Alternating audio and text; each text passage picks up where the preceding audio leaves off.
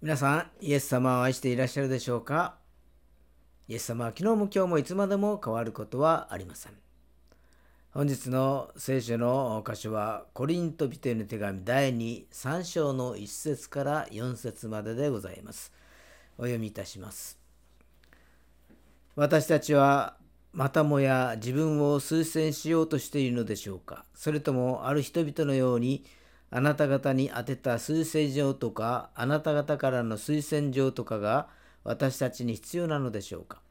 私たちの推薦状はあなた方です。それは私たちの心に書き記されていて、すべての人に知られ、また読まれています。あなた方が私たちの奉仕の結果としてのキリストの手紙であることは明らかです。それは墨によってではなく、生ける神の御霊によって石の板にではなく、人の心の板に書き記されたものです。私たちはキリストによって神の御前でこのような確信を抱いています。アーメンそれではお祈りをいたします。愛する天皇父様、皆をあがめ感謝いたします。神様はいつでもどこでも私たちを愛してくださり、見守ってくださり、力を与えてくださっていますから感謝します。ある時には御言葉を持って私たちを支え、力づけ、癒してくださっていますからありがとうございます。またある時は聖霊様を送ってくださり、愛、喜び、平安を与えてくださいますから感謝します。私たちの目の前には困難の山が立ちふさがっていますけれども、すでにあなたはこの世に勝利していますからありがとうございます。困難の山だけに身をとらわれることなく天に顔を向け大きな声で主を呼ぶことができるように助けてください。あなたはいつも耳元でこの道に進めこの道に歩めと導いてくださいますからありがとうございます。どんなに小さき細き声であったとしても聞き分けることができますように助けてください。今日の礼拝が聖霊様によって導かれますように恵み豊かな礼拝となりますようにどうぞお導き願います。この祈りを主イエス・キリストのお名前によってお祈りをいたします。アーメン。今日は神様からの手紙と題してご一緒に恵みを分かち合いましょう。まあ、手紙のやり取りをするのはまあ楽しいことの一つでもあります。まあ、5年ほど前に私は、えー、日本郵政のペンクラブに属していて、えー、何人かの人たちと手紙のやり取りをして、えー、いました。まあ、最初はですね、書くことが多くて、多くて、えまあ、ドキドキ、ワクワクの気持ちでやり取りしていたのですけれども、まあ、1年ぐらいもするとですね、書くこともなくなって、まあ、どちらからともなく疎遠になってしまったのですけれども、まあ、神様からの手紙が届くと、これはもう、えー、嬉しいですよね。大変な喜びだと思います。まあ、そして、えー、尋ねたいことがたくさんありますよね。えー、あの出来事が起きた時あの人の本当の気持ちはどうだったんだろうか、えー、そもそも何であの出来事が起きたのか、まあ、自分の人生の中でですね疑問に思っていることたくさんありますので、それを一つ一つをですね、神様に尋ねたい、えー、書きたいことや、そういう疑問、質問ですね、そういうものがたくさんあることと思います。まあ、イエス様が十字架にかかったことは知っていても、うん、なんで十字架にかけられたのかという本当の意味を知らない人が、まあ、たくさんいることと思います。そしてその時のイエス様の本当の気持ちはどこにあったんだろうか。それもですね神様の手紙に、え、質問として書くとですね、え、面白いんじゃないかと思います。まあ、すっきりしてく、えー、るんではないかと思います。そのように神様から送られてく、えー、る手紙、そしてまた神様に、えー、出す手紙、このようなものがあるとですね、本当に、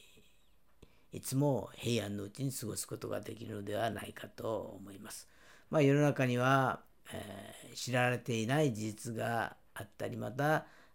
知られていてもですね本当の意味が間違って伝えられているというそのようなこともあります。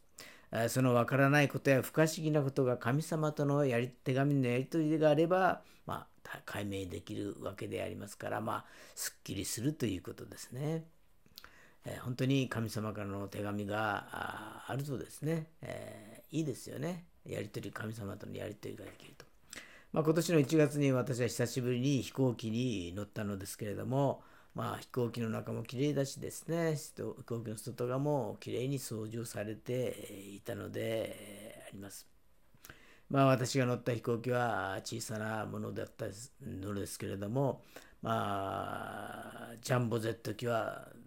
どうでしょうかね。あの、大きな飛行機をですね、掃除したりするのは大変な作業だと思うんですけれども、まあ、あれ、自動洗浄しているのでしょうかね。よく分かりませんけれども、まあ、以前はですね、なんかこういう話聞いたことありますけれども、成田空港近くにですね、丸い洗いマシンがあったようですけれども、今はなんかスタッフによる、まあ、手作業ということであります。水とモップと洗剤を使って、まあ、人知れず行われているようであります。まあ、私たちの生活が快適になるように、まあ、誰かがですね、どこかで、えー、人知れず仕事をしているようであります。まあ、ただ利用するだけではなく、そんなことを考えるとまた、あ一味違った世界が見えてくるのではないかと思うのであります。まあ、今年度の高校のですね、えー、教育指導要領が変更となったということでありますけれども、まあ、どこが変わったかといったら、新たにですね、探究という指導方針が加えられたということであります。まあ、今までは一方的に先生がですね、まあ、暗記する事項とかですね、覚えていてほしいということが一方的にこう、先生が話してそれを生徒が受けるというだけの授業だったみたいですけれども今度から探究という方針が加えられたようであります。だから探究というのはまあ自ら質問を考えてそして自らその考えた質問に対してですね、え答えを出していくということらしいんですけれども、えー、京都の一律堀川高校ではですねもうすでにもう20年も前からそういう授業の方針でやっているということであります。その中から成果成果も上がっているようであります。まあ、例えばその中の一つとしてですね、まあ、生徒からあの弟の足はなぜ臭いかという なんか疑問があったみたいでそれをこう探求していくとですねまあ匂いのメカニズムとか匂いの成分とか匂わないためにはとどうしたらいいのかというふうにずっと考えていくとですね最後にはですね、え、国際食料問題の解決策まで導いたということがあったようであります。まあ、先生一人の力ではどうにもできないので、えー、大学のですね院生の協力もあったようですけれどもこの教育の成果が上がると日本を引っ張っていく人材とかですね世界をリードする人材が生まれてくるのではないかと期待するのですけれども、まあ、なかなかいろいろな課題もあるようであります。まあ、ちょっと話はそれましたけれども、ま、イエス様が十字架にかかったのは今から2000年前ということであります。まあ、その当時ネットもなければですね報道手段ももう少なかった時代であります。エルサレムのイスラエルのエルサムレムでのですね杉越の祭りの時に、まあ、十字架にかかって死んで墓に葬られ3日目によみがえられたのであります。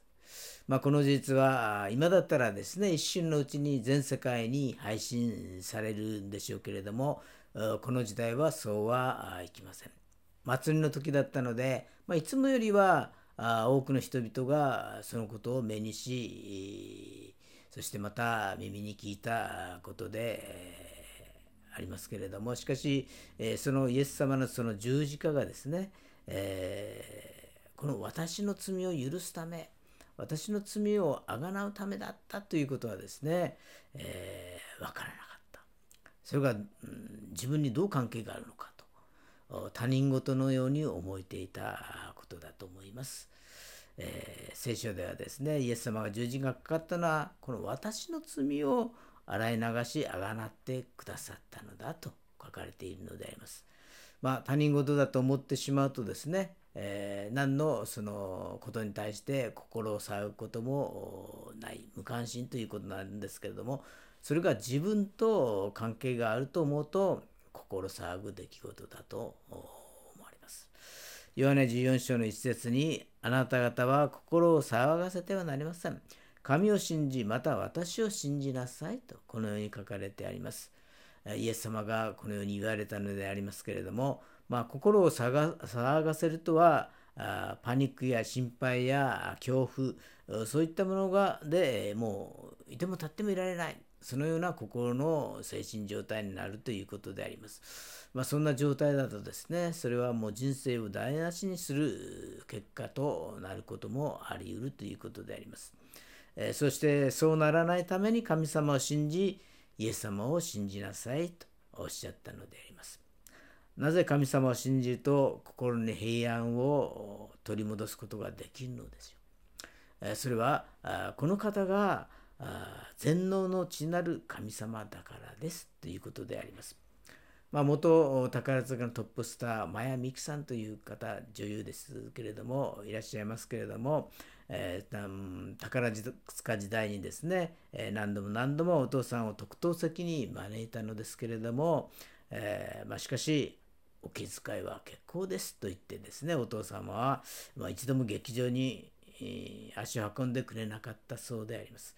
やがてこのお父さんが亡くなられて生理のために実家に戻って、えー、そして机の中を見てみるとなんとそこにはですね、えー、前美樹さんが出演していたその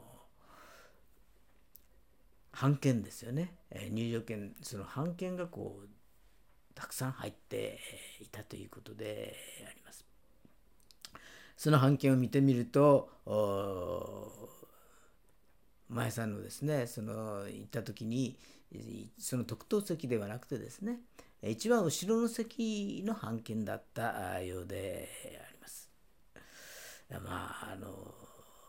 娘の活躍する姿は、まあ、自分以上にお客さんが見たいだろうそしてまた自分がいるということで変な緊張感が生まれてはいけないということでそっとですねお父さんはマヤさんのその出演する姿を見ていたようであります。当然マヤさんのところからはですねお父さんは見ることはできません。しかしお父さんはマヤさんの姿を、ね、全部見ることができたのでありまあ、聖書の神様、それは父なる神と呼ばれるお方であります。この大宇宙の創造主にして大黒柱という意味で父なる神様なのであります。まあ、人生の中で、特に、えー、一りぼっちの心境に陥ることもあるでしょう。しかし私たちが気づいていないだけで実は神様はいつも私たちご覧になり必要な支援を送り続けていらっしゃるということであります。また聖書の神様は恵みの神様であります。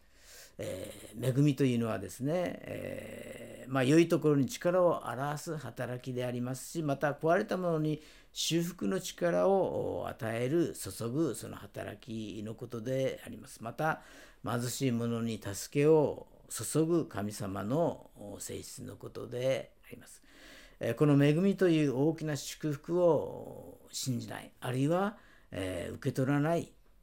え、そういう私たちのところにはですそういう人たちのところにはあそういう神様の恵みというのは降り注がれないのであります。えー、まあ、せっかく1億円のですね宝くじ当たったのに、えー、受け取りに行かないのと同じであります。神様は全人類に罪の許しの当選発表をなさいました。しかしそれは受け取りに来た人たちだけが自分のものとすることができるのであります。受け取りの方法はイエス様がこの私の罪のために死なれたこと、墓に葬られたこと、3日目に復活されたことを信じイエス様を自分の救い主として告発することなのであります。そうすると心を騒がせることはないのであります。そんな神様から手紙をいただいたりあるいは神様への手紙を書いたりすると毎日が平安そのものですよね。えー、でもこのように生きていると私たちから大切なものを奪ってしまうような出来事がたくさん多々起きるのであります。このような世界にどっぷりと使っているとそこに真心や愛は冷えていってしまいます。また忍耐も育ちません。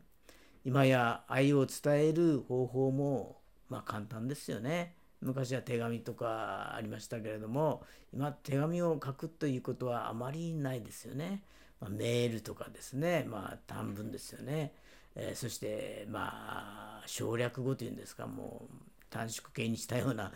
えー、私たち年寄りには分からないような言葉がですねこう飛び交っているのでありますけれどももう何でもインスタント的、まあ、瞬間的なものであります。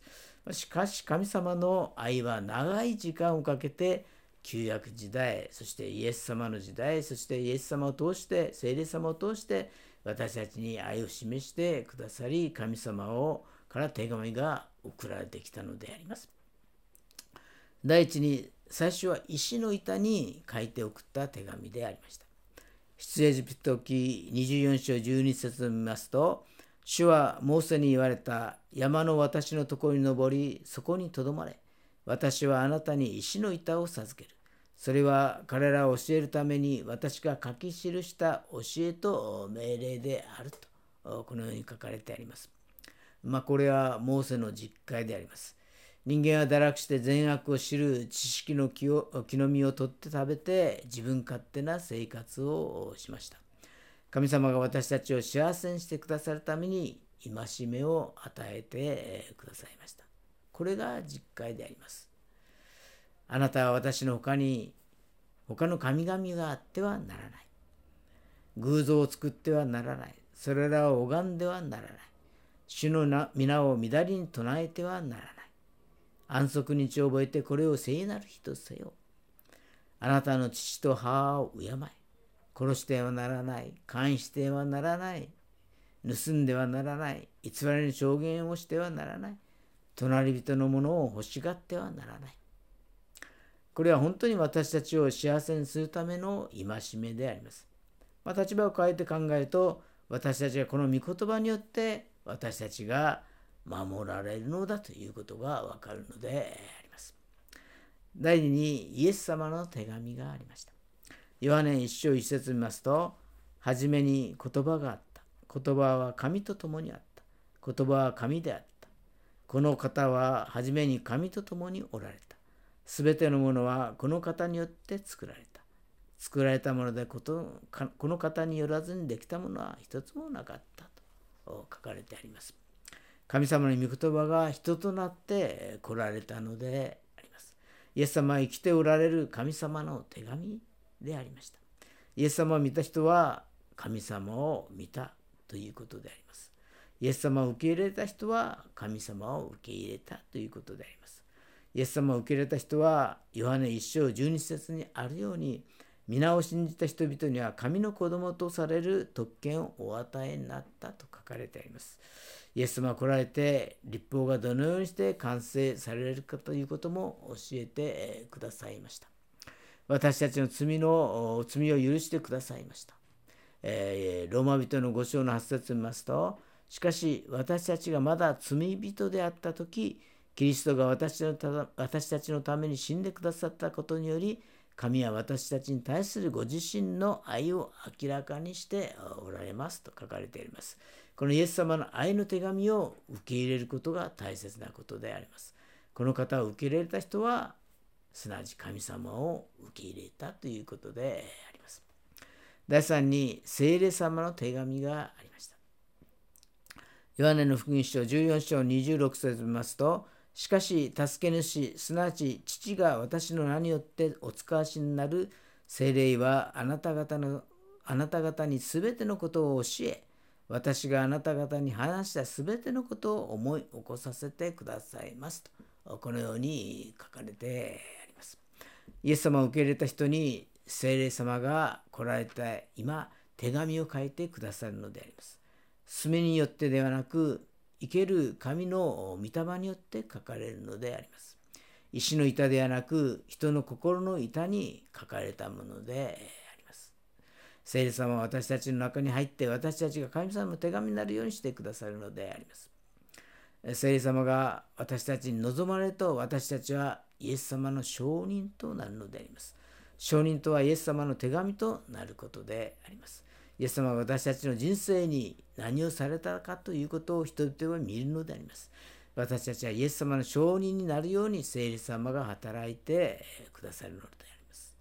私たちは罪の絶望の中で苦しんでいる時